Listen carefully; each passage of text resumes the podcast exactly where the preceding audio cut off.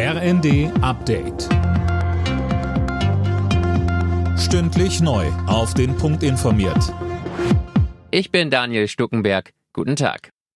Russland will besetzte ukrainische Gebiete annektieren und startet heute Referenten in den Regionen Luhansk, Donetsk, Cherson und Saporischia. Imme Kasten, das hat vorab für reichlich Kritik gesorgt. Ja, denn die Abstimmungen werden von pro-russischen Behörden abgehalten und damit steht das Ergebnis eigentlich schon fest. Klar ist, Russland will Fakten schaffen, sich die Gebiete einverleiben und bei Angriffen dann auf sein Selbstverteidigungsrecht berufen.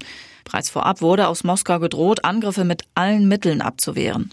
International wird das Vorgehen kritisiert. Der Westen wird die Scheinreferenten niemals akzeptieren, sagt etwa Bundeskanzler Scholz.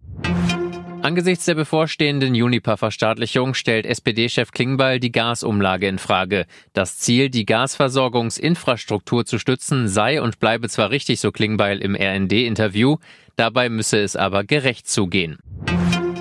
Arbeitgeberpräsident Dulger glaubt nicht, dass viele Firmen ihren Angestellten den steuerfreien 3000 Euro Bonus zahlen werden. Er sagte dem Redaktionsnetzwerk Deutschland, viele würden das zwar wollen, die hohen Energiekosten würden den Unternehmen aber die Luft zum Atmen nehmen.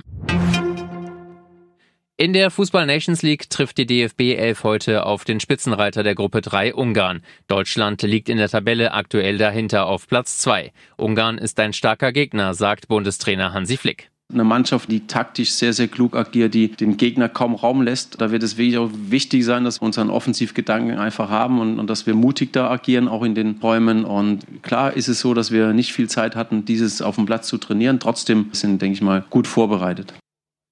Los geht's um 20.45 Uhr. Alle Nachrichten auf rnd.de